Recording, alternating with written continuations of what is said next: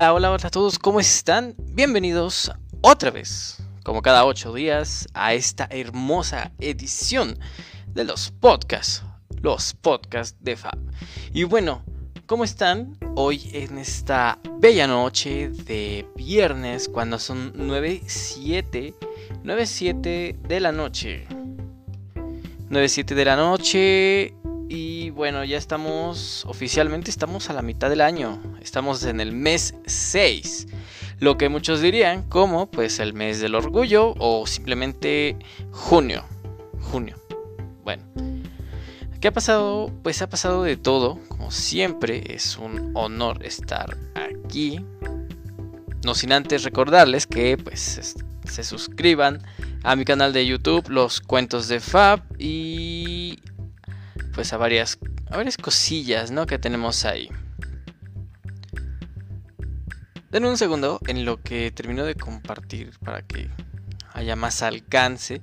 Mientras pues esperamos a que termine de llegar las personas. Ah, me faltó esto, publicar en otras páginas. Tengo otra página que se llama FGLR Reviews, que es, en cierto modo, era el principio de otra de un proyecto que pues nunca nunca se terminó de se terminó de este los podcasts de Fab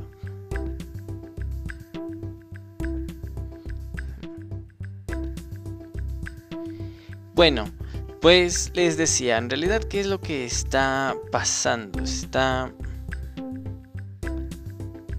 ha pasado de todo, ha sido una semana bastante intensa. Dios mío, se cerró, se cerró, se cerró. Compartir en un grupo.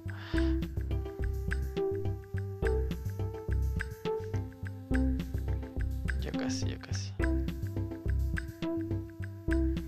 A ver, ya que andamos aquí, alguien respóndame si alguien está escuchando. Tengo como que la idea de meter, pues, una cámara, o sea, que se vea en lo que estamos aquí transmitiendo. No sé qué tan bien o mal les parezca. A mí me, llama la atención, aunque siento que si hago eso se va a perder un poco el concepto de podcast, ¿no? De podcast. Porque pues el podcast, el chiste es que puedan ocuparlo mientras estamos... Pues mientras estamos aquí, pueden están escuchando, están trabajando, pero ¿qué tenemos hoy? Pues hoy tenemos varias cosas, eh, estas, estas noticias de última hora, como que detuvieron a Drake Bell. Detuvieron a Drake Bell, qué locura. Cuando todos, todos creímos de todos menos de Drake. Y otras cosas como lo que está pasando en, en el Zócalo, eh, desgraciadamente varias noticias. La extraña historia de una mujer que fue devorada por sus gatos. Todo eso y más aquí en los podcasts de Fab. Recuerden que tienen que compartir, compartan este stream lo más que se pueda. Ya vamos a, poner PayPal para que puedan pues donar si es que gustan y pues más cosillas, ¿no? Que por ahí van empezando. Ahí va, ahí va, ahí va. 78, 81, 82.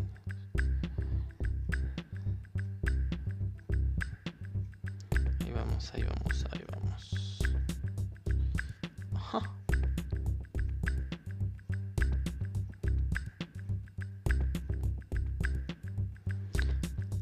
Ahí estamos, pues sí. Ahora sí, empezamos con los podcasts, los podcasts de Fab, ¿no? ¿Con qué empezamos? Bueno, pues esto dice así, Twitter le permitirá sus tweets dentro de 30 segundos, o sea, podrás editar tu tweet dentro de por 30 segundos antes de publicarlos, pero por un precio. Bueno, Twitter anunció el lanzamiento inicial de Twitter Blue, su nuevo servicio de suscripción para usuarios avanzados, por un precio de 3 dolarucos por mes. Esto aún está de prueba en lugares como pues Canadá y Australia pero si bien la red social promete que los suscriptores de Twitter Blue tendrán acceso a funciones premium que les brinda más personalización, comillas, que su experiencia en Twitter normal, o sea, el Twitter de los pobres, el Twitter que no se paga, eh, no, no es cierto.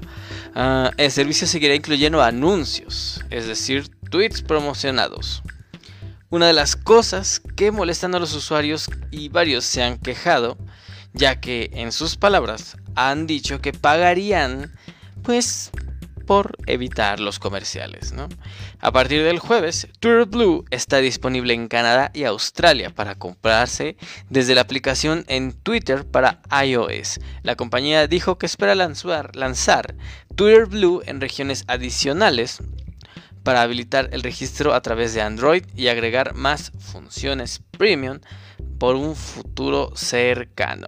El precio mensual de Twitter Blue es de 3.49 dólares canadienses en Canadá. canadienses en Canadá. Qué modo de escribir esta noticia, 2.88 ¿eh? eh, dólares estadounidenses y 4.49 dólares australianos. Esto lo dicen entre comillas. Hemos escuchado de las personas que usan Twitter mucho y queremos decir mucho que no siempre creamos funciones poderosas que satisfagan sus necesidades. Esto lo escribieron los gerentes de productos. ¿De productos? ¿De productos? No, perdón. Eh, ah, perdón, productor Sara Hakeburg y Smithal Mital Gupta en una publicación del blog anunciando el lanzamiento del super exclusivo Twitter Blue. Bueno, eso está a punto de cambiar. Tomamos en serio estos comentarios y estamos desarrollando e iterando sobre una solución que brindará a las personas que usan Twitter más lo que buscan acceso a funciones y ventajas exclusivas que llevan a sus experiencias de Twitter al siguiente nivel. Los ejecutivos de Twitter agregaron que la versión gratuita de Twitter no va a desaparecer y nunca lo hará. Esta oferta de suscripción está destinada simplemente a agregar funciones mejoradas y complementarias a la experiencia de Twitter ya existente para aquellos que lo deseen. Las características de Twitter Blue incluyen funciones que jamás habíamos visto en otras redes sociales, como el de deshacer tweet, que no es exactamente el botón de edición solicitado. Durante bastante tiempo por los que son pues adeptos al Twitter, ¿no? Ah, por el contrario, deshacer Twitter te permite obtener una vista previa y revisar tu publicación antes de publicarla. Por si fuera poco, puedes extender, te dan un pequeño reloj, un pequeño reloj, es decir, tienes 30 segundos para saber lo que quieres decir, o si no, el Twitter o el tweet o la publicación solita se publica, así como quien dice como que viene siguiendo, ¿no? Otras características incluidas en Twitter Blue incluyen carpetas de los marcadores para organizar el contenido guardado y el modo de lectura. Según Twitter, las suscripciones a Twitter Blue no son reembolsables, incluidas las suscripciones vinculadas a cuentas de Twitter que han sido suspendidas. Eso es bastante importante, ¿por qué? Porque si nos ponemos a pensar, a ver, o sea, está padre esto de que si tienes dinero para pagar tu Twitter Premium, pues adelante es muy tu bronca, pero esto, sinceramente, en, en, Facebook ya puedes editar, ya puedes editar por completo las cosas que dices. O sea, es un, si bien al editarlo todavía puedes ver la publicación anterior, pues yo no veo que Facebook nos esté cobrando. Digo, no le vamos a dar ideas. No hay que darle ideas. Me imagino a todos ahorita diciendo, no le des ideas. ¿Qué ganas con decirle? Digo, está, está hasta, cierto, hasta cierto punto está padre. Digo, si vuelvo a lo mismo. Si puedes pagarlo, pues adelante, ¿no? Si no, pues qué bueno que no desaparezca el Twitter normal. Ah, perdón. Y por cierto, ya hablando de Twitter, pues ya que andamos aquí, pues sígueme en Twitter digo, es el Twitter para pobres, ¿no? El que no, no pagamos, porque sigue siendo... Yo no utilizo el de paga, al contrario, utilizo el normal. Entonces, pues sígueme a mi Twitter. Como vamos empezando, eh, recuerda que si me sigues, yo te sigo. Sí, yo te sigo en tu Twitter porque pues tengo pocos seguidores y quiero empezarlo. Entonces, recuerda que me puedes seguir en el Twitter oficial de la página como arroba cuentos-fab real, todo junto y en mayúsculas, arroba cuentos-fab real. Y puedes seguirme en Twitter porque bueno, ahorita no estoy publicando nada por lo mismo de que pues, ¿quién lo va a ver, no? No hay nadie para que lo vea. Y bueno, continuando con esto, esta noticia dice así, la filmación de Misión Imposible 7 se cierra después de que una persona diera positivo a COVID-19. Oh my god, alguien ha dado positivo a COVID. A COVID. Alguien ha dado positivo a COVID. La medida se produce meses después de que se filtrara eh, un audio de el mismo Tom Cruise reprendiendo a los miembros de la tripulación por no seguir las pautas dadas por las productoras en cuestión al COVID-19. La última película de Misión Imposible ha detenido el rodaje en el Reino Unido después de que al menos un miembro de la producción diera positivo por el nuevo coronavirus. Esto confirmado por el diario The Hollywood Reporter. La filmación de la secuela de Tom Cruise se cerrará durante 14 días, mientras que los involucrados se aislarán. No está claro cuántas personas involucradas en la producción dieron positivo.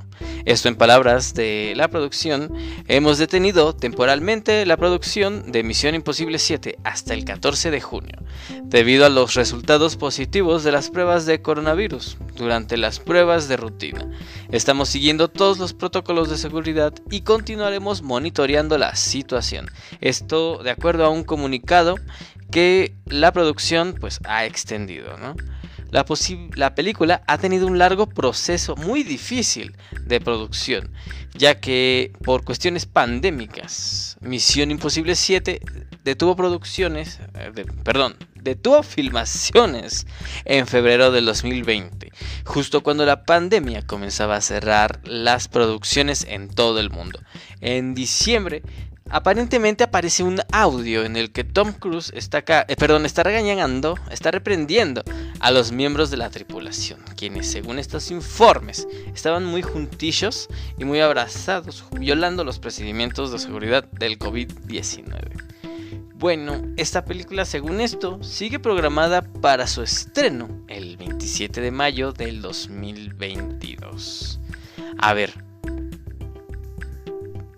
para empezar, ¿por qué siguen trabajando? Digo, yo entiendo que muchos ya regresaron, pero en realidad, imagínense, primero que nada, imagínate recibir una regañiza de Tom Cruise. ¡Qué miedo!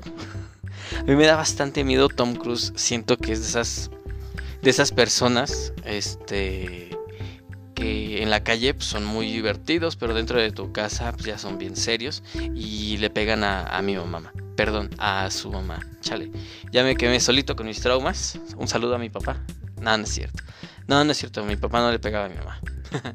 no, eh, pero imagínate, ya en serio, imagínate recibir una un, regaño de Tom Cruise, que se ve que es, es un cuate bastante imponente. A mí me da miedo Tom Cruise. Y eso que según esto Tom Cruise es más, este, es un poquito más chaparro que yo. No sé.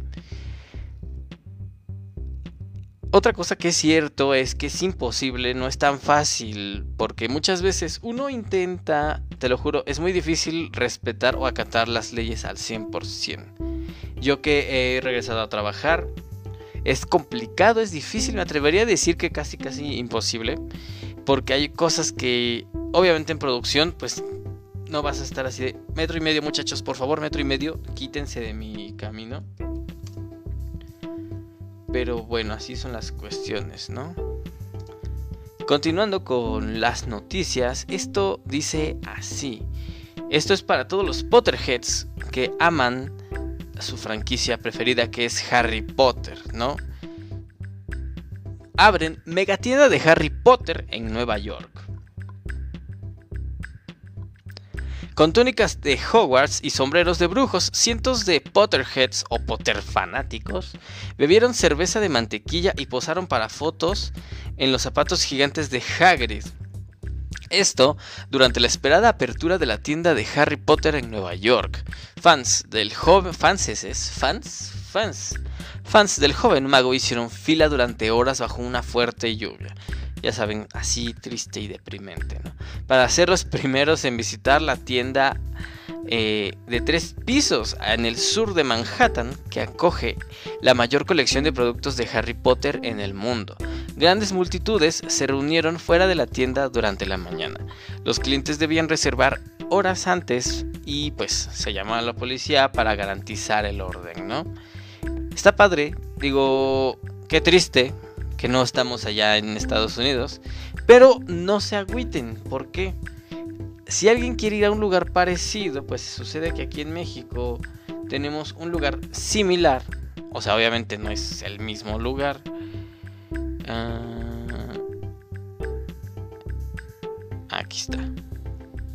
Eh, este lugar se llama Incantatum. Es un restaurante y en cierto modo se puede decir que es similar.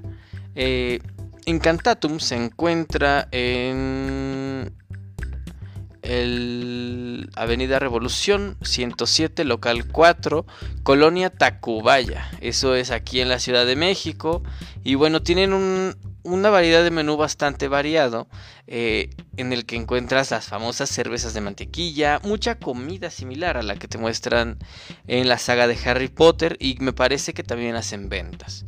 Entonces, si quieres un lugar similar, Incantatum, eh, bueno, es para ti, ya me aventé el comercial, así que si alguien los, si alguien los sigue en redes, pues háganles llegar este, este mensajito, ¿no? Porque pues está muy padre, digo, qué triste que hay ocasiones en las que no podemos ir a lugares como esta mega tienda que está en Nueva York. Y pues uno quisiera ir, ¿no? Uno quisiera estar allá, pero pues nada se puede. Imagínate, si aquí de pronto eso está cañón, uno que vive en el sur y ir hasta allá, que está más un poquito lejos, te da cosa. Ahora imagínate lanzarte a Nueva York, ¿no? Pero bueno, esta noticia, esto se volvió viral y bueno, me duele mucho porque en realidad yo trabajo por ahí, a mí me, yo soy alguien que trabaja en el Zócalo, digo, al menos hasta que, al menos hasta que se monetice YouTube, ¿no? No, no es cierto. Ah, guiño, guiño, guiño. Eh, ¿Por qué? Pues porque en la semana se hizo viral, se hizo viral una cuestión de un restaurante en el mirador del Zócalo que pues se las aplicó, ¿no? Les aplicó la les aplicó la buena, la bonita y la barata.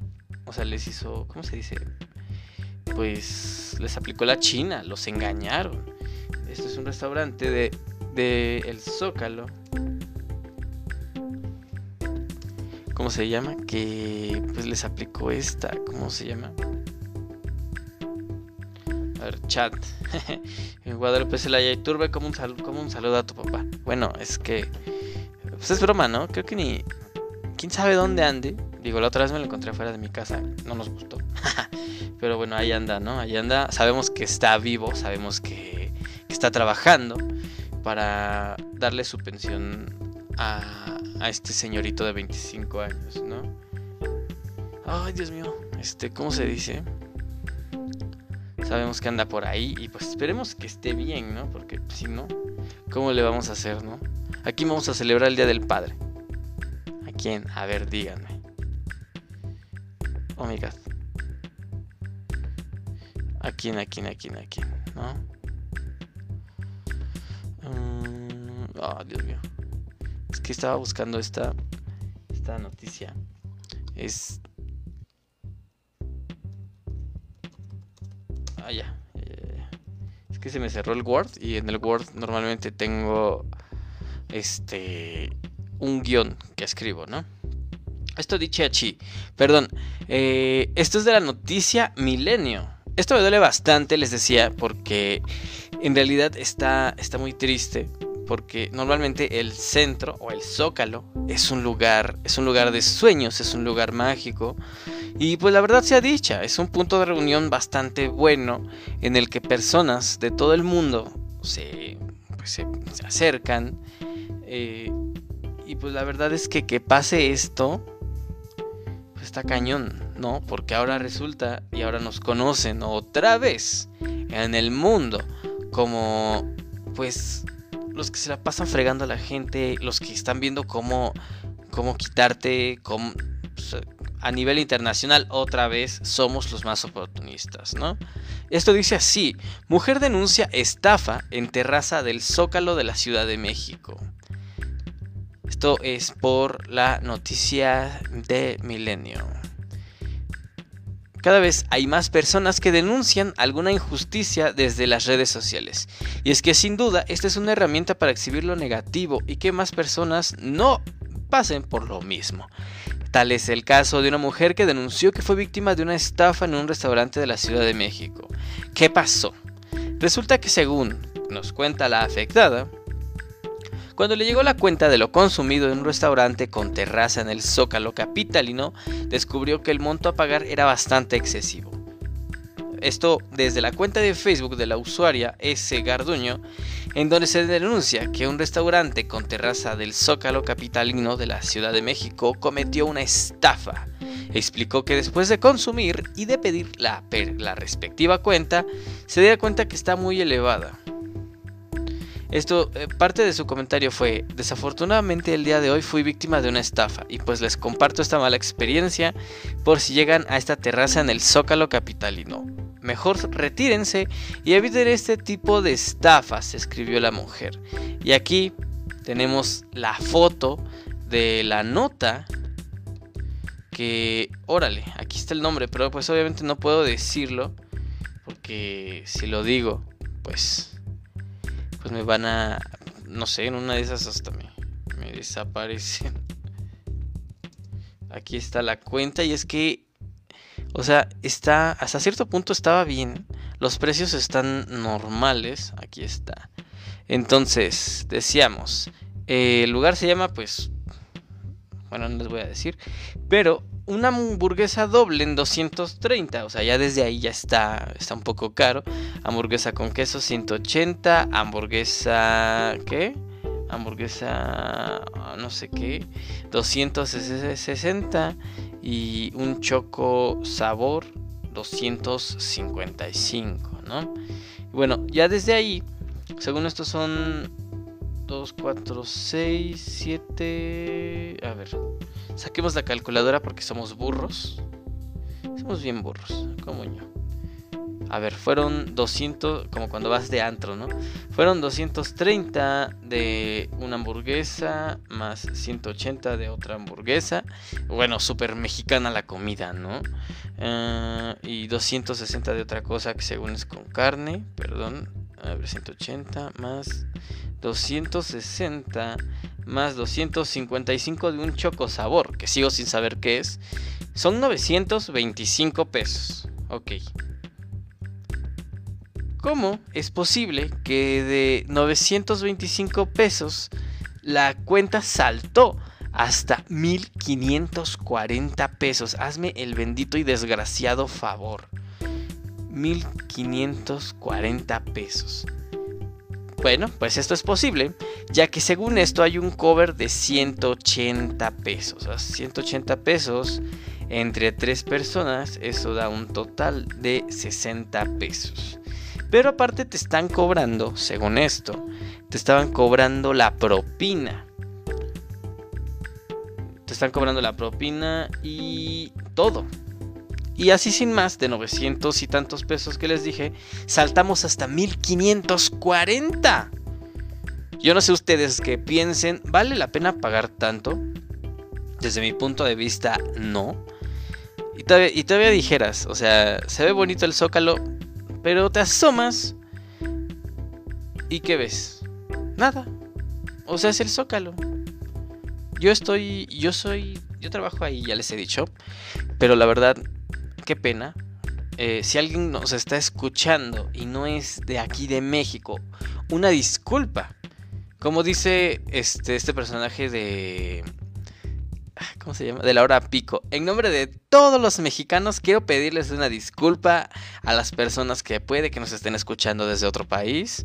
No todos somos así, no todos vemos el modo de verles la cara a los demás. Incluso hay hasta personas que me atrevo a decir somos honradas. No nos gusta verles la cara a los demás. Ahora, siendo honestos, yo que ya conozco ahí, les puedo decir, no es la única. Hay bastantes lugares en donde, sí, sí, sí, mira, quiero usted pasarle a comer, pásele, pásele, y ya te pasan, ya que estás adentro, te dicen, ah, pero es que el cover es de no sé qué, no, gracias, gracias, pero no gracias. Les recomiendo, hay un lugarcito ahí de tacos de canasta, digo, no es el lugar más pulcro, pero llevo varios años comiendo de esos tacos y jamás me ha pasado nada, sigo vivo. Mi solitaria está muy feliz. Entonces, pues no le aspiren a tanto porque pues desgraciadamente el Zócalo, que antes era un lugar súper súper fresa, ahorita ya está ya está decayendo mucho. Desgraciadamente, si quieres ir a un lugar en el que no, no te va a pasar nada, pues mejor vete a Reforma. O sea, ya ni modo. Pero bueno, esto es de último segundo, punto y aparte. Acaban bueno, no, esto se viralizó hace unas cuantas horas, pero en realidad pasó antier. Esto no iba a ir en los podcasts de Fab, pero bueno.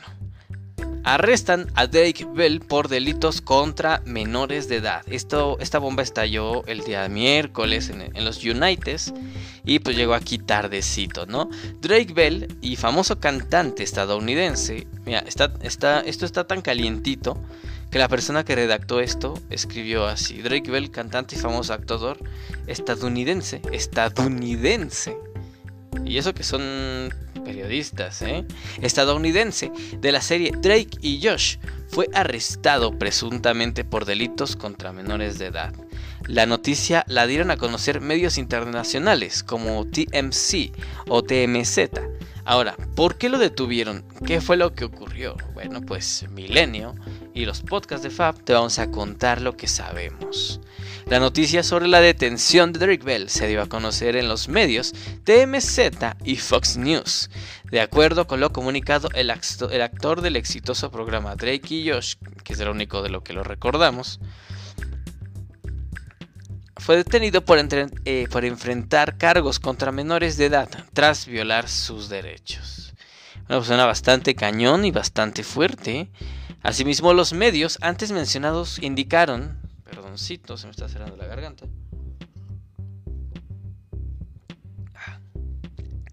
que al ser detenido este artista negó las acusaciones. Pues obvio, ¿quién va a decir, oh sí, soy culpable?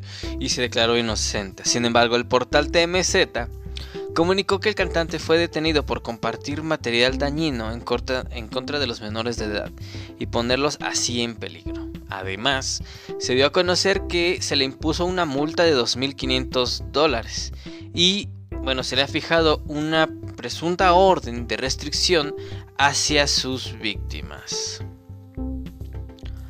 Y está, está curioso porque, híjole, yo no, no alcanzo a creerlo mucho. No porque sea Drake Bell, evidentemente, sino porque la foto que te comparten es una foto de Drake Bell sonriendo. Y aquí dice Fox News, Cleveland. Y ves, y está Drake Bell ahí pues, ligeramente feliz. No sé si está feliz porque... Perdón. No sé si está feliz porque no, no lo detuvieron. O porque pagó los 2.500 dólares. ¿Quién sabe? Pero bueno. tienes a alguien en casa, un pequeñín, pues acércalo, porque esto es importante. Ah, si, esto, si esta noticia lo hubiera escrito el anterior presidente del país, hubiera dicho, traigan a la señora, traigan a la señora de la casa, porque estas son las marcas de las lechitas más engañosas del mercado. Esta noticia viene del Sol de México. Luego de un análisis de laboratorio, la Procuraduría Federal del Consumidor, o sea, la Profeco, identificó leches y productos lácteos que exceden grasas y kilocalorías, incluso recomendadas por la Organización Mundial de la Salud. Este es el caso de los productos lácteos combinados saborizados, productos como Alpura frutal con pulpa de fresa, que no solo contiene un mayor número de kilocalorías, sino que de consumirse se estarían consumiendo 108.4% más de los azúcares recomendados por la OMS. Ah, entre ellas, los envases de 200 mililitros como la leche Hershey's, sabor chocolate, son de los productos con más azúcares, ya que por cada 100 mililitros aporta 66.8% de azúcares. De acuerdo con la OMS, OMS o la Organización Mundial de la Salud, el consumo recomendado de azúcares al día es de 25 gramos, lo cual representa el 5% de la ingesta total calórica diaria. ¿Ustedes entendieron algo? Porque yo no. Bueno, continuando, en el caso de la marca Rancho Don Silvestre, fíjate, yo no conocía esa leche. Eh, Rancho Don Silvestre. En sus sabores chocolate y fresa, el Laboratorio Nacional de Protección al Consumidor detectó que en ningún caso demostraron contener el 85% de leche y que son productos a base de una mezcla de leche con grasa vegetal. ¿Cómo ves? Con razón no la conocemos aquí. Ese tal Don Nacho, no, don, este, ese tal rancho Don Silvestre, te pone grasa y lo que sea que sobre de la leche, ¿no?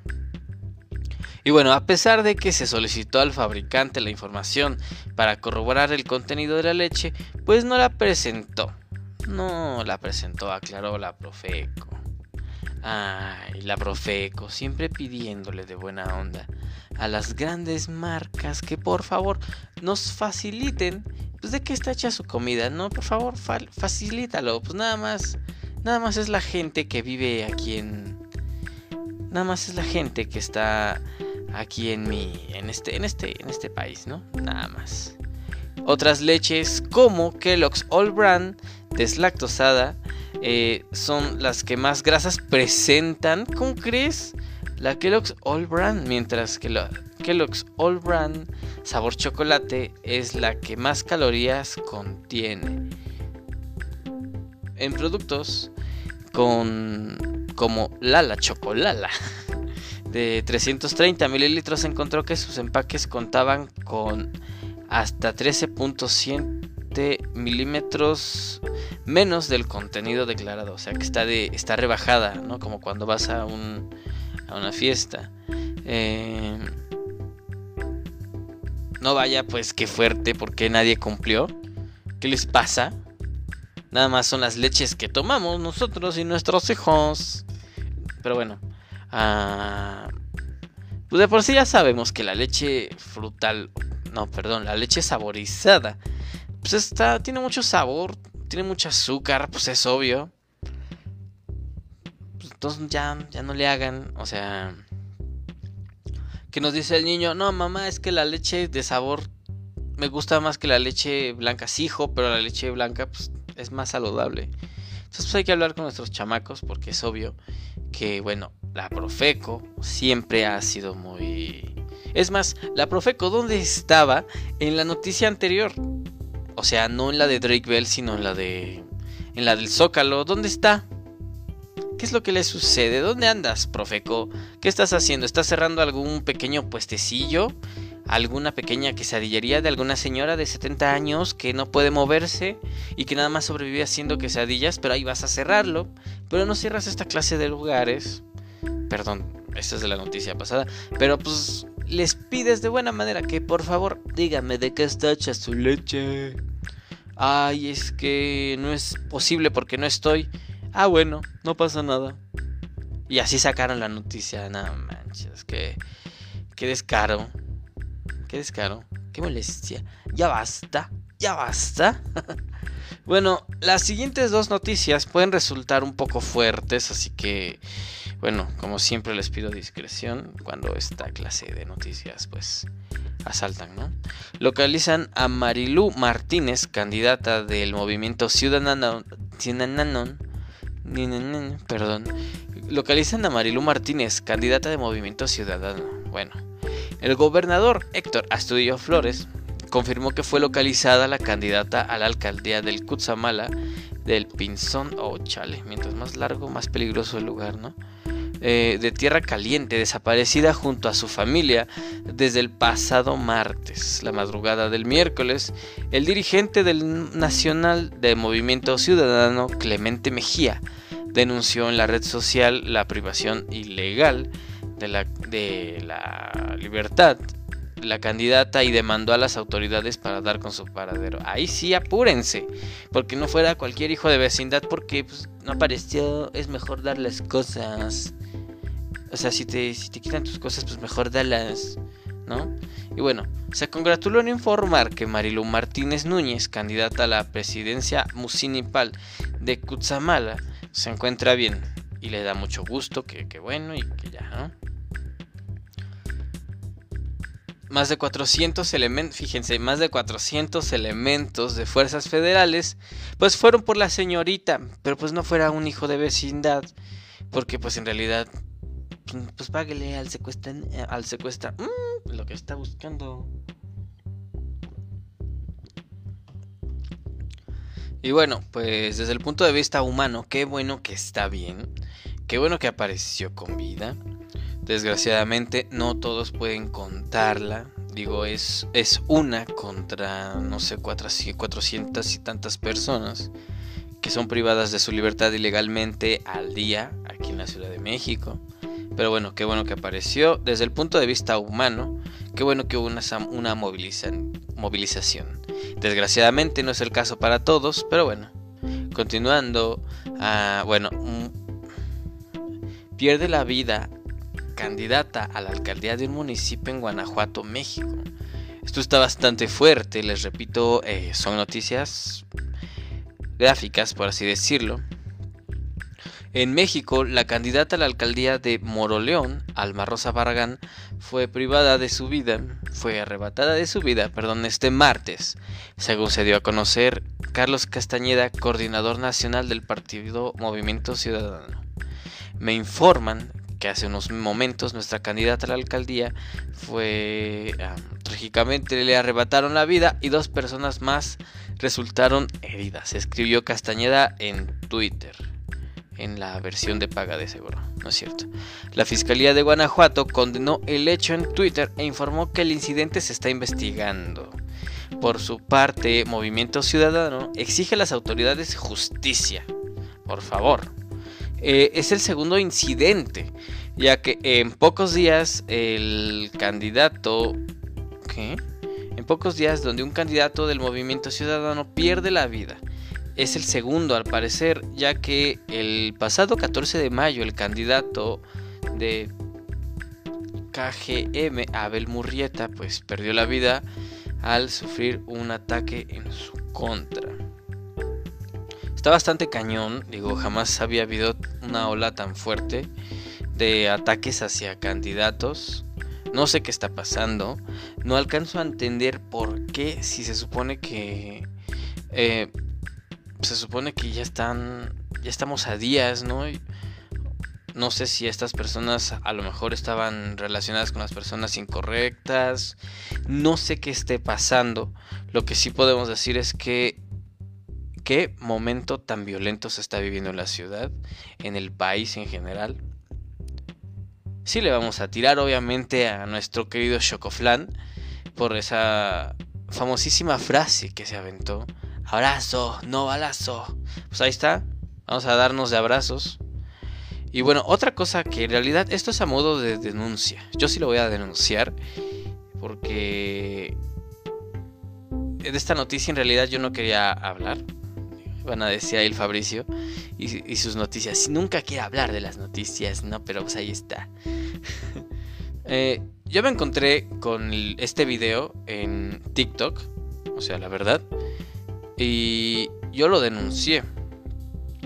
Y la verdad invito a todos a denunciar porque yo de por sí nunca he sido como que muy fan del TikTok, a pesar de que lo abrí hace poco pero yo no paso ahí más de 3 o 4 minutos porque entras y sinceramente hay mucho contenido que dices, ¿es en serio? Entonces, entré y me aparece esta, el, metraje de este horrible acontecimiento. Lo único que hace esta persona asquerosa, porque la persona que sube esto y lucra es asquerosa. Va más allá de dar la noticia. O sea, yo sé que pueden decir, bueno, ¿y por qué, ¿y por qué tú estás dando la noticia? Bueno, no les estoy enseñando el video, no les estoy pidiendo que lo vean, al contrario, si les aparece, bórrenlo más allá, o sea, no se ve nada, pero es un hecho triste, o sea, se ve cómo se pierde una vida. Esta persona, esta despreciable persona, lo sube a TikTok y nada más justo donde ahí están los impactos de las balas, pues pone caritas sonrientes, ¿no? Entonces, en cierto modo, pues burlas el algoritmo de TikTok, ¿sí? Estoy de acuerdo, pero también estoy de acuerdo en que es una red para niños, desgraciadamente. Digo, hay mucha gente que no lo alcanza a entender, ¿no? Porque más que TikTok debería llamarse Twerking Top. Porque subes y bajas videos y todos están moviendo las nalgas. Independientemente de si es hombre, mujer, mayor de edad, menor de edad. Todos están ahí sacudiendo lo que Diosito les dio. Entonces me aparece este video y la verdad yo sí lo denuncié. Y yo los invito a que denuncien porque humanamente, más allá de que si esta persona roba dinero del partido, bla, bla, bla, bla Siempre lo he dicho, quítense la playera. No se casen con partidos políticos. Porque ahorita pues sí los pelan. Pero pasando las... Pasando este, las elecciones van a volver a ser basurita. Porque es lo que somos para ellos, ¿no? Simplemente somos signos de pesos. Porque nos ven para sacarnos cosas, ¿no? Entonces, el video está, no está tan gráfico, pero es triste. Yo sí me quedé impactado, la verdad yo sí lo denuncié. Espero que hayan mínimo le quiten el video a este chavo, porque ahora resulta que están ganando dinero. Están ganando dinero por un video que ni siquiera hicieron. O sea, es un video en el que a una persona le arrebatan la vida y todavía este cuate publica, tengo el video completo, si lo quieres, sígueme en TikTok. ¿Eh? O sea, carnal, agarra la onda, ¿no? un cuate, si una persona sí le puso ahí, no, pues si fuera tu mamá no estarías contento. Y el cuate responde, sí, pero como no es mi mamá, pues, pues sigamos, ¿no? Entonces, pues, pues agarren la onda, chavos, por favor. O sea, ya están grandes, ya tienen pelitos ahí, ya entienden lo que es, es ser un adolescente estúpido y ser un adulto. Porque la verdad, pues, qué horror, qué horror porque estas mismas personas, estos personajes que andan compartiendo el video de esta, esta cosa son los mismos que se ofenden porque Pepe Le Pew quiere a la gatita, porque Sam no sale en iCarly, estupideces de ese modo. Entonces, pues la verdad, si ven el video, denúncienlo porque si es una porquería que quieran lucrar con esto, ¿no? Y bueno, continuando con ciudadanos enojados. ¿Cómo hacer enojar a un país entero? Quítale el fútbol y ponle la ley seca. Chan, chan, chan. Así es, pues va a haber ley seca a todos nuestros alcohólicos y alcohólicas. Un saludo a mi amigo Larios, me acordé de él, no sé por qué. Habrá ley seca en la ciudad. Bueno, es más, ahorita debe estar así de como. No, va a haber ley seca este fin de semana por las elecciones. Así es. Restaurantes sí pueden vender alcohol con la condición de que esté acompañado de alimentos.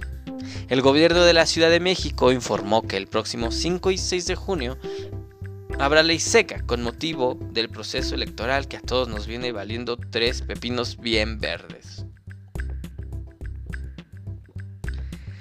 En conferencia de prensa, el secretario de Gobierno capitalino José Alfonso Suárez del Real informó que se hará una excepción para los restaurantes, los cuales sí pueden vender alcohol, con la condición de que esté acompañada de alimentos. ¿Cómo no?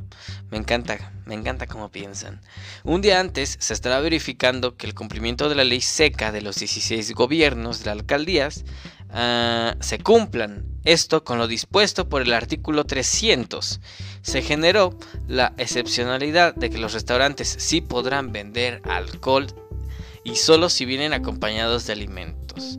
Y las botanas no son calificadas como alimentos. Esto lo añadió este super genio que se le ocurrió a esto, ¿no? Porque a final de cuentas, ¿cuál es el chiste?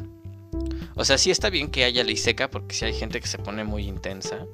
De nuevo un saludo. Ah, no es cierto. Este. Pero se me hace estúpido hasta cierto modo que los restaurantes sí puedan vender. Porque. ¿Qué chiste tiene? ¿Qué chiste tiene en realidad? Pues que no. Este. ¿Qué chiste tiene en realidad que, que puedas ahí. O sea, Tan sencillo como llevar a otra persona. Ah, ¿sabes qué? Soy alcohólico, necesito alcohol. Voy a llevar a alguien para que coma y yo tomar. Es obvio que lo puedes hacer, ¿no? Ah, porque ah, los mexicanos, ¿cómo somos de buenos para ingeniárnoslas? Pero pues no para pelear lo que necesitamos, ¿no? Pero bueno, siguiendo con esto. Esto ocurrió hace unas cuantas horas, muchachos. Esto, esta noticia viene del financiero. Verde que te quiero verde. Ciudad de México pasa a fase verde esta semana. La siguiente semana, muchachos, lo que hemos estado esperando ha ocurrido. Por fin, eh, el semáforo epidemiológico ha, ha pasado a verde y curiosamente, este viernes, como ven, los casos y hospitalizaciones provocados por el nuevo coronavirus continúan bajando, esto según en la capital del país. Por fin, el semáforo verde ha llegado a la Ciudad de México, anunció este viernes Eduardo Clark, director del gobierno digital en Agencia Digital de Innovación Pública. A la capital del país le tomó menos de un par de meses pasar del semáforo naranja, que terminó el 9 de mayo, a la fase de riesgo más bajo, ¡Eh! ¡Wow! Sí que somos buenísimos. El nuevo semáforo para la capital del país entra en vigor el 7 de junio, día en el que, ah, perdón, día en el que el gobierno capitalino también tiene programado el regreso a clases presenciales y el 6 de junio curiosamente están programadas las elecciones. Yo no yo díganme loco, pero yo veo ahí una una conexión, quién sabe. No, ¿verdad? No, como creen, el, el gobierno jamás nos haría eso. Digo, es lógico porque ya casi la mitad de la población ya está vacunada, ¿no? Ya empezaron a vacunar a las personas de 20 años. No, no, aún no se me pega mi moneda en mi. Aún no se me pega la moneda en mi brazo. Creo que no me han vacunado. Entonces, ¿cómo es posible que ya pasamos? Y luego esto. es que está de risa loca, en realidad, wow. Eh, o sea, a la capital del país le tomó menos de un mes pasar del semáforo naranja a la fase de riesgo más baja. ¿Cómo ven? Somos el. o sea, México no es, no es potencia porque no quiere. México no es potencia porque le gusta tomar caguamitas, ¿no? Entonces, este viernes la Secretaría de Salud dio a conocer el semáforo verde, orgullosamente verde. Clark comentó que la tasa de positividad de las pruebas se mantiene en 6%. Esto está dentro de los estándares. Deberíamos de ver para procesos de regreso a la normalidad, comentó este hombre con base al estudio de esas pruebas. Algunos que no se ven indicios de que apunte a que la capital pueda presentar un rebrote. Bueno. Pues, ¿Qué les decimos? Yo espero que no se la traguen por completo.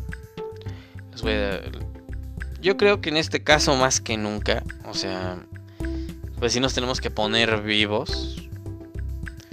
¿Por qué?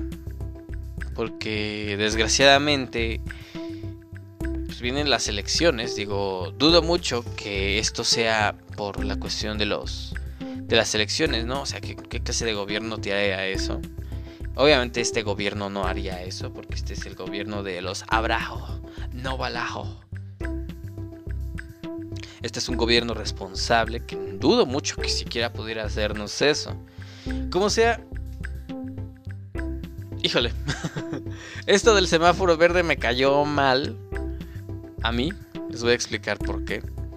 Mm, ah, para los que siguen el canal de YouTube, Los Cuentos de Fab, que por cierto deberías suscribirte en este momento, ah, pasa que ya tenemos programado lo que es un video que se va a grabar eh, este, este sábado 12, porque justamente teníamos planeado ir a un ir a una especie de este, ¿cómo se llama? ir a un ir a un antro, o sea, íbamos a ir a grabar para ver cómo estaba la situación y pues curiosamente nos abren el el como se dice, nos abren el semáforo en verde, ¿no? Adrián Larios lo está viendo. Un saludo. Entonces, ahora que ya nos cayó el bendito semáforo verde, pues ahora cuando se suba ese video van a decir que pues yo me ando bien enojando y después subo esto, pues qué onda contigo, ¿no? Quiero que quede muy claro que esto ya se había programado desde semanas atrás, pero bueno, igual se va a grabar porque ya está pactado, se va a grabar como ahora están los los antros, entonces, bueno. Continuando con las noticias, a ver qué continúa, ¿no? Wow, esto se puso bastante fuerte. Esta es una historia intensa que se llama Morir y ser devorado por tus gatos. Este es un caso. Esta noticia viene de por perdón, de sinembargo.com, ya que la semana pasada se dio a conocer en España el caso de una mujer colombiana de 79 años que fue hallada en su casa meses después de haber perdido pues la vida las autoridades localizaron su cuerpo gracias al reporte de una vecina del edificio donde vivía, ¿no? Pues apenas la semana pasada la, Policía Nacional Española encontró en el número 5 de la calle San Cugat del Valle del distrito de Fuencarral de Madrid el cadáver pues en estado avanzado de descomposición eh, pues el cuerpo de la señora C. Tobón era colombiana de 79 años que bueno, llevaba al menos sin vida al menos tres meses y tenía la parte superior del cuerpo devorada por sus siete gatos. Los gatos también fueron muriendo, de hecho cinco de ellos ya habían fallecido, cinco de siete, y pues por inanición. ¿Qué es la inanición? Bueno, la inanición es cuando no hay nadie. No, no es cierto. la inanición es cuando no comes y no tomas agua. Entonces, te inanes.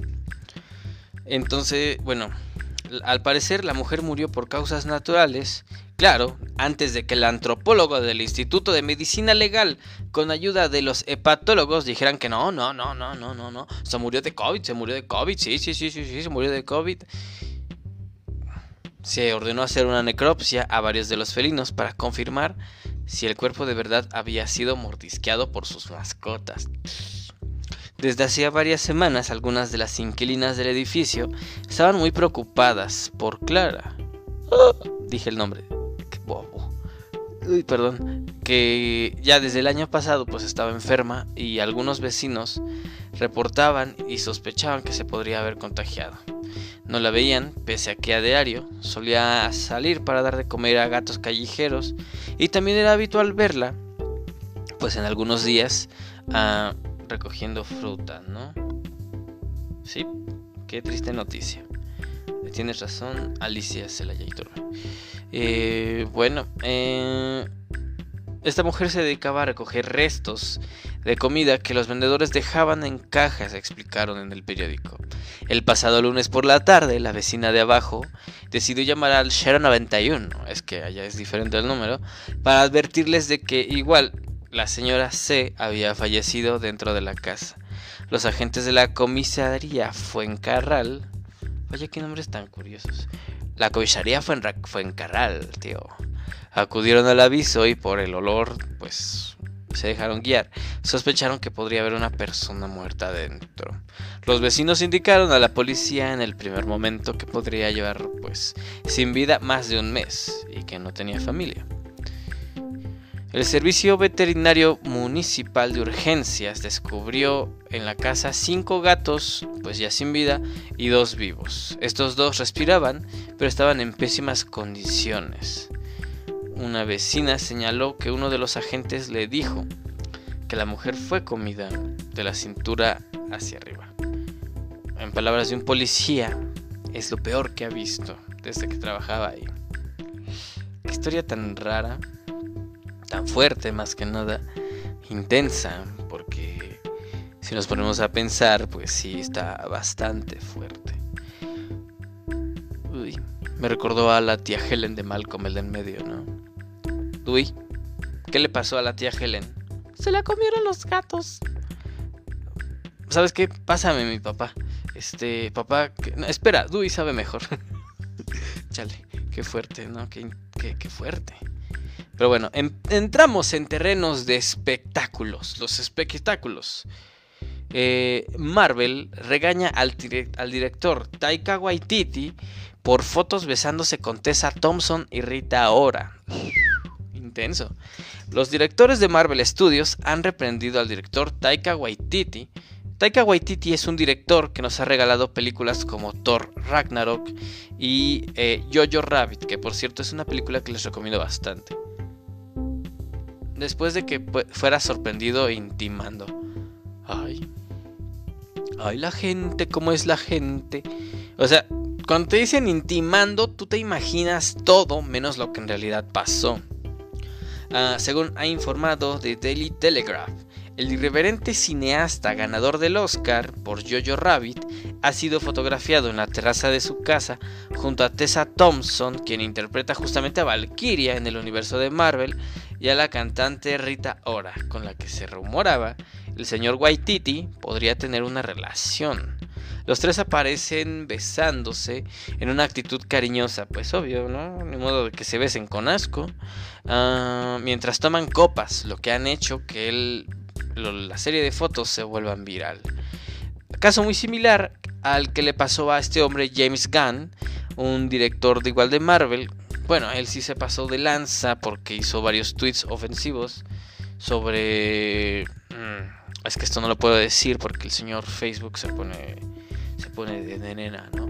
Sobre ciertos padrecitos morbosirijillos, si saben a qué me refiero, guiño guiño. Entonces, pues fue despedido, pero ya fue recontratado, ¿no? Siendo sinceros, eh, si ustedes lo ven, o sea, las fotos no están gráficas, simplemente se nota leguas, porque este señor Taika Waititi y esta mujer, este, ay, ¿cómo se llama? Tessa Thompson, pues son personas muy desinhibidas, o sea, tú los ves y son personas muy desinhibidas en exceso, diría yo, porque yo soy muy reservado. Pero son en extremo desinhibidas, entonces no me sorprende ni un poco que supieran que los están grabando y pues, ah, pues órale, vamos a darles de qué hablar a estos muertos de hambre, ¿no? Pero son besitos de piquito. o sea, por favor, ni siquiera se les ve la lengua. O algo peor. La gente es bien espantada muchas veces, o sea... Las... No, no, no. Ahora sí se pasó Disney, ¿no? Pero bueno, a lo que nos truje Chencha y a lo que dice Verde, que te quiero verde, ¿no? Reseña de Cruella de Vil 2021. Bueno, esta semana salió en Disney Plus la muy esperada película de Cruella de Vil, protagonizada por Emma Stone en el papel de Cruella. Cruella de Vil, como todos recordamos, es la villana de la novela 101 Dálmatas, que en esta ocasión no sé qué hicieron con la novela, pero se la pasaron por donde no da el sol. Bueno, venimos de grandes decepciones, como lo han sido La Bella y la Bestia, Maléfica y más. Variedad de películas en acción viva o live actions para los gabacheros. Sin embargo, hay cosas buenas. Una a destacar es la actuación de Emma Stone, que, wow, es increíble. Hay una escena eh, en la que justo descubre que, bueno, spoiler, no les voy a decir, y entonces se hace un acercamiento. En ese mismo acercamiento se puede notar cómo va cambiando la cara de Emma Stone. Literalmente pasa de la tristeza al enojo, pero son unas expresiones tan bien planteadas que a mí me sorprendió bastante. Sin embargo, ah, es muy intensa la actuación, perdón, y está a la altura y logra llenar el papel. Los aspectos negativos son el uso excesivo de efectos digitales, ya que, bueno, la película tiene perros dálmata, ¿no? Pero hay escenas en las que nada más requieren de que los perros bajen las escaleras y son perros digitales. Es bastante caro, no funciona y se ve mal. También hay escenas donde los perros interactúan con personas reales y se nota a leguas que son perros digitales. Ah, las escenas del mar son pésimas. Bueno, pequeño spoiler, hay una escena en la que hay el mar, pero está horrible, se ve mal, se ve chusco. Parece que lo hizo un estudiante o lo hizo un blogger con un After Effects, como dicen por ahí. Y bueno, uh, yo no sé quién tiene los aguacates, pero aguacates así cañones, grandotes, peludos, apestosos, de decir que esta película se parece al Joker. Porque todos en YouTube, híjole, andan diciendo que es de lo mejor y que no sé qué. Bueno, aquí en los podcasts de Fab, sinceramente que nos digan cuánto les pagaron y dónde hay que firmar, porque esto no, no, parece en nada lo que en realidad vi. Pero bueno, vámonos. Estoy, bueno, estoy desde cuando pensando en extender las críticas, o sea, una crítica más completa en YouTube. O sea, ya lo hacía, pero lo dejé por cuestiones pandémicas, ¿no? Porque no había sol, no había sol, no había cine tarado.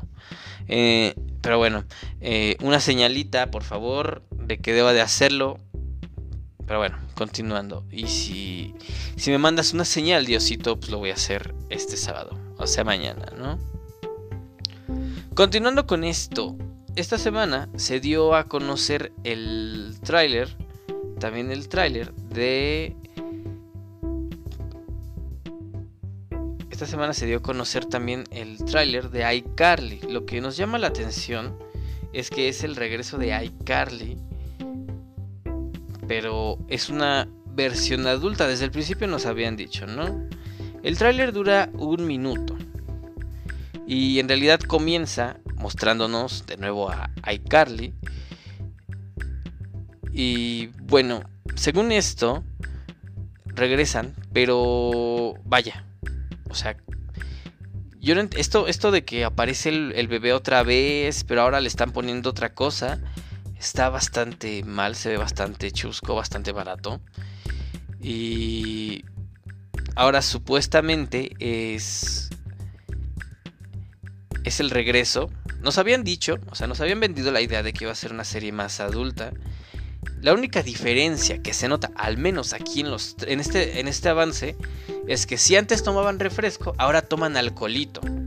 Porque hay una escena en la que Freddy habla con este tipo, ¿cómo se llama? Spencer, sobre, sobre, sobre, cervezas calientes.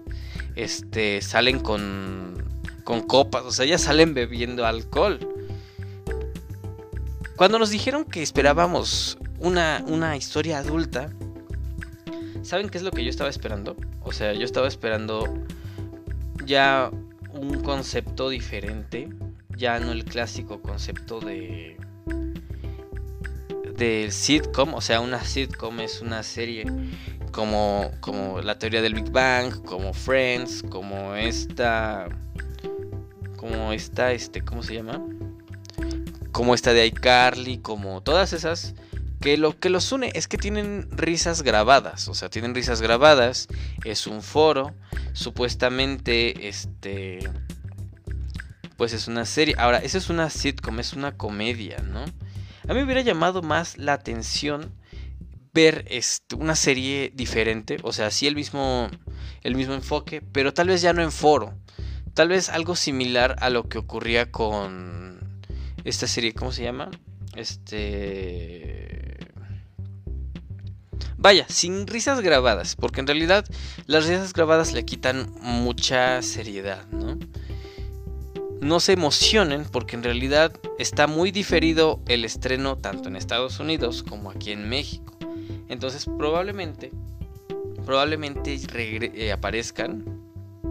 Digo probablemente porque en realidad ahorita andan muy... Pues como que no saben qué hacer. De hecho, el... El, el regreso de Rugrats ya se está estrenando, ya se está transmitiendo y pues aquí en México nos vamos a quedar con las ganas aún. Pues sí, ¿no? Pero bueno, hemos llegado a ese momento de la noche. Hemos llegado. Ay, se detuvo la música de repente. Perdonen ustedes. hemos llegado a ese momento momentoso. Recuerden que todo lo que escuchan aquí Todo lo que escuchan. Todo lo que escuchan aquí son historias simplemente. Si son reales o no, tú tienes la última, la última frase. No, tú eres la única persona torpe capaz de decidir si es real o no. Muchas veces vemos padres de familia, vemos gente, pero no sabemos. No sabemos qué hay detrás de esas cuatro cortinas.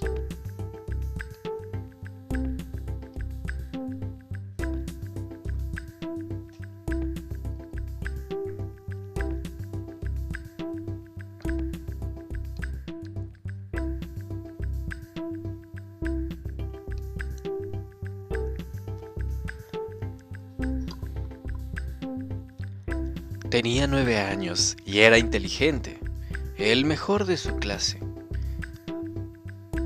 Pasé por los movimientos de explicar casi todos los detalles de su vida antes, ya que no regresó a casa. Llevaba una camisa roja y jeans, una sudadera con capucha gris y zapatos grises. Jess, mi esposa, lo dejó en la escuela esa mañana ya que nos habíamos quedado dormidos y perdimos el autobús. Mientras se detuvo en la escuela, aún así llegó tarde ya que tenía una reunión matutina. Besó su suave mejilla como a él le gusta y le recordó que se abrochara la chamarra. Él la apartó y corrió hacia adentro. Normalmente ella lo habría acompañado. Ambos lo hubieran hecho. Ese era nuestro ejercicio. Pero esta mañana todos llegamos tarde. Esperé en el auto con mis dedos fríos, presionados contra la rejilla de ventilación para calentarme. Lo vi caminar por el patio vacío hacia el edificio de su escuela. Su mano alcanzó la puerta para abrirla y ella sonrió y se alejó. La había escuchado una docena de veces. Yo le creí. Yo también dije mi parte abrazarlo y llamarlo amigo, darle un vaso de leche y decirle que esta noche le ayudaría con su tarea. Éramos buenos padres. John estaba en la escuela, Jess estaba en el camino y yo, bueno, yo estaba llenando mi tanque de gasolina. En Cum y yo, esa fue nuestra mañana. John siempre viajaba en el autobús escolar a casa. Leia, nuestra vecina, se reuniría con él y lo dejaría entrar a casa. Esto para que viera un programa con él, hasta que yo o Jess llegáramos. Estuvo genial. Esta era nuestra vida. No es perfecta, pero es nuestra. Esto es lo que les dijimos a todos una y otra vez. Leia me llamó a las 3.45. John no ha bajado del autobús. La escuela no pudo localizarlo, no había llegado a clases. Llamé a la policía a las 4.15 momentos después de salir del trabajo. Estaba frenético. Los conocí en la casa. En algún momento entre Jess se fue después de, ver de tocar esa puerta y realmente entrar a la escuela. Nuestro dulce John había desaparecido. Las cámaras del interior de la escuela nunca lo captaron. La cámara de afuera no funcionaba correctamente, así que no se sabía hacia dónde se había ido. Lo curioso es que nunca abrió esas puertas, jamás entró a su salón de clases. Todos en la ciudad se unieron, registraron lugares, callejones, alcantarillas, se dispersaron a través de las cercas patios traseros y atravesaron campos, áreas boscosas, en un clima frío y brumoso. Naturalmente la policía sospechó de nosotros al principio. Todo fue bastante normal. Todos eran sospechosos. Repetimos los eventos cien veces a todas las personas. Fuimos citados y nuestras vidas se volcaron, nuestra reputación se empañó. Éramos los más nuevos en el vecindario y estábamos seguros de que éramos los apestados. John era un buen estudiante y amado por todos. a pesar de que solo tenía dos amigos que había conocido y recientemente se había metido en problemas por destruir el jardín de un vecino. Supongo que el vecino olvidó eso por completo. Una mamá y su hijo de 13 años lo vieron dos semanas después en un campo. Estaba cubierto de tierra y sombrío, pero ni siquiera tenía un rasguño. Reconocieron su rostro y su ropa por la descripción que habíamos dado. Dijeron que estaba sonriendo y cuando le preguntaron a dónde iba, él simplemente respondió a casa. Le ofrecieron llevarlo, pero dijo que caminaría. Tomó un refresco, el que le ofreció esta mujer, ya que él tenía mucha sed. Llamaron a la policía y lo siguieron mientras caminaba. Cruzaron caminos y patios mientras se dirigía a su casa. Llegó a su casa a eso de las tres y cuarto de la tarde. Esa tarde, dos semanas después exactamente, Jess lo saludó en la puerta. Mami, dijo antes de rodearla con sus brazos. Ambos lloramos en ese momento. La televisión lo llamó un milagro. El jefe de policía que había intentado romperme la nariz ahora estaba... Bueno, estaba intentando disculparse. Después de que John le contó sobre el hombre malo en la camioneta que había intentado llevárselo, a John no le faltaron detalles. Habían arrestado a alguien que encajaba perfecto con la descripción en una hora. El hombre conocido como Jill Forby, que parecía demasiado espeluznante para su mala suerte, confesaría antes de que llegáramos a casa con John. Después de que se tomaron declaraciones, el hospital miró a John y lo consideró estable. Lo llevamos a casa. Eran casi las dos de la madrugada, cuando entramos en camino de entrada. Jess y yo nos sentamos allí un rato esperando a que hablara. Tengo hambre, dijo Jess. Y Jess habló primero. Estamos muy contentos de que hayas vuelto. Tengo hambre, dijo John de nuevo. Ok, te daremos de comer, dije moviéndome para abrir la puerta del auto. Mamá y papá, dijo con duda. Dejé de moverme. Creo que Jess aguantó la respiración. ¿Están felices de que haya vuelto? Dicho esto, salimos del coche y entramos a la casa. Lo que la gente no entiende es que John no es John. No sé cuántos años tiene, no tiene nueve. Nunca tuvimos un hijo. Acabamos de casarnos. Acabamos de acabábamos de casarnos cuando lo encontramos. En ese entonces vivíamos en Harrington. Estábamos en nuestros veintes y sin preocupaciones. Una noche este niño se acercó a nuestro coche. Cuando llegamos, decía que tenía miedo y hambre. Le preguntamos por sus padres y lo llevamos adentro para calentarlo. Pero una vez que lo acogimos, no lo puedes dejar ir.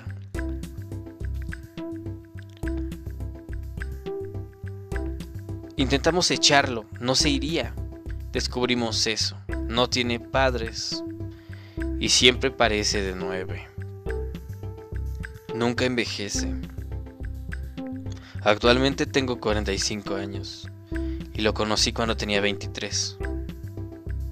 Tampoco te dejará irte, él te encuentra y tú debes de cuidarlo hasta que mueras. Él no muere. ¿Crees que no lo hemos intentado? Vaya que lo hemos intentado. Tantas veces. De hecho, Gil efectivamente se llevó al niño, con plena intención de hacerle cosas terribles que la gente como él le hace a los niños, pero no conocía a John. Gil se llevó al niño equivocado, y supongo que John no se preocupó mucho por él, y decidió que quería volver con nosotros Pensamos que era algo de suerte, ¿sabes? Tal vez se llevarían a John lejos y tropezaría con la vida de otros idiotas. Tendrán que disculpar esa mentalidad, pero estamos cansados y exhaustos. Estamos cansados de darle de comer. Verás, Gil acabó con algunos niños antes, a estados de distancia, pero lo culparon de las recientes desapariciones de ese condado. Y no fue él. No estoy, no estoy defendiendo ese pedazo de porquería. Pero no fue él. Lástima. Lastima a los niños. Pero las desapariciones en ese condado bueno, fuimos Jess y yo. Bueno, en realidad John. Pero solo tiene nueve años y no puede alimentarse solo. En realidad no los lastimamos, solo los llevamos a su habitación. No se nos permite ver cómo come, pero se escucha. No hay nada más horrible.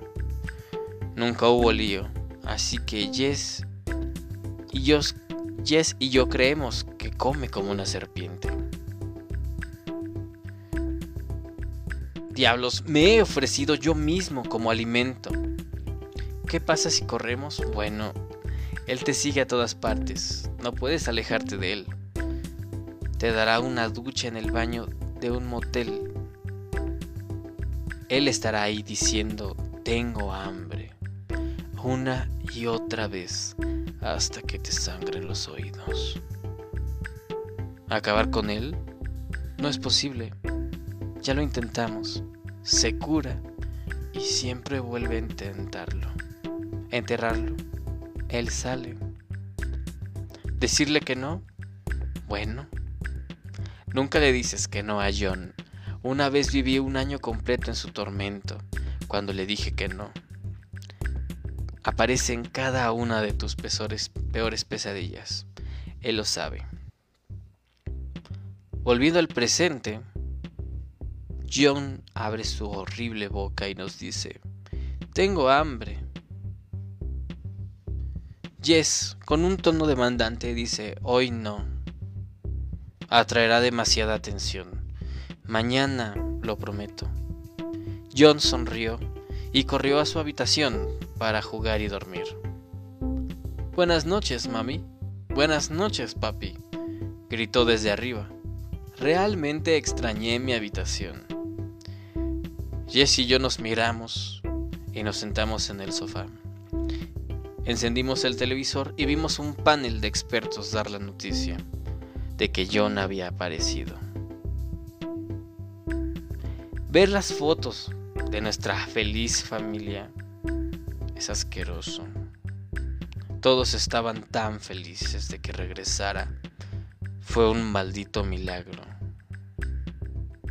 Y como si no tuviera ya suficientes problemas, Jess me dijo que estaba embarazada. Mi estómago se revolvió, ya que jamás hemos podido conservar a nuestros hijos.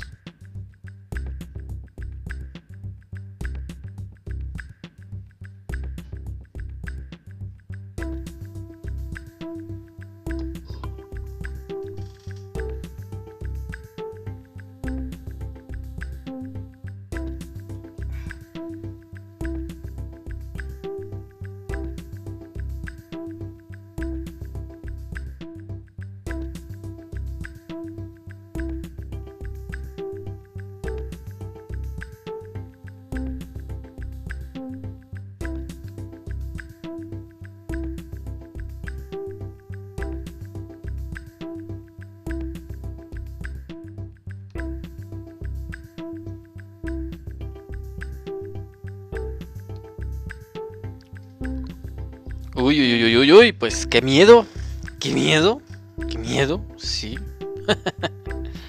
Vaya, recuerden que estas historias, bueno, no son mías, en realidad tengo que decirlo, eh, son historias escritas por otras personas.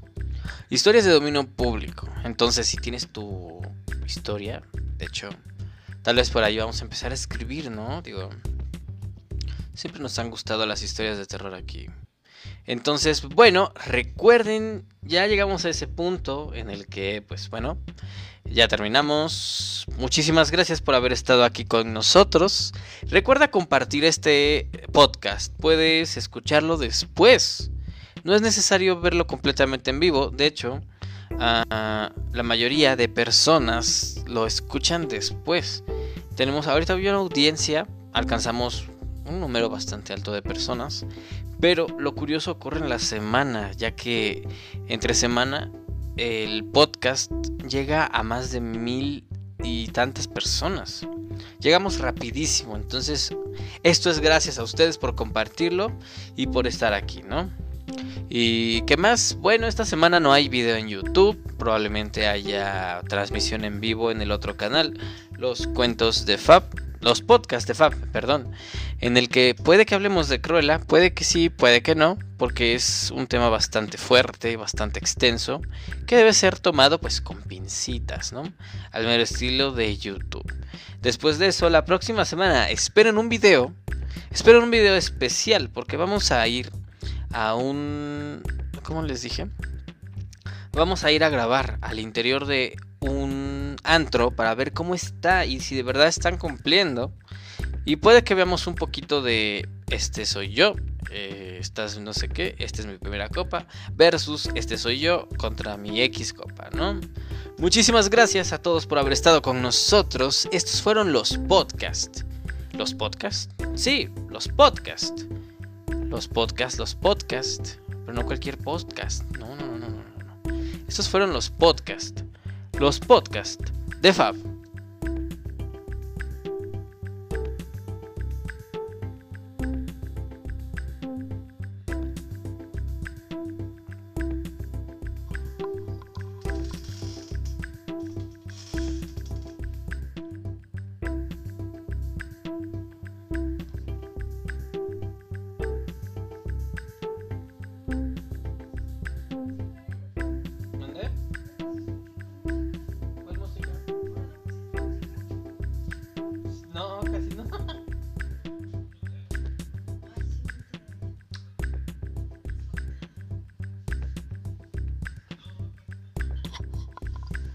Probando, 1, 2, 3.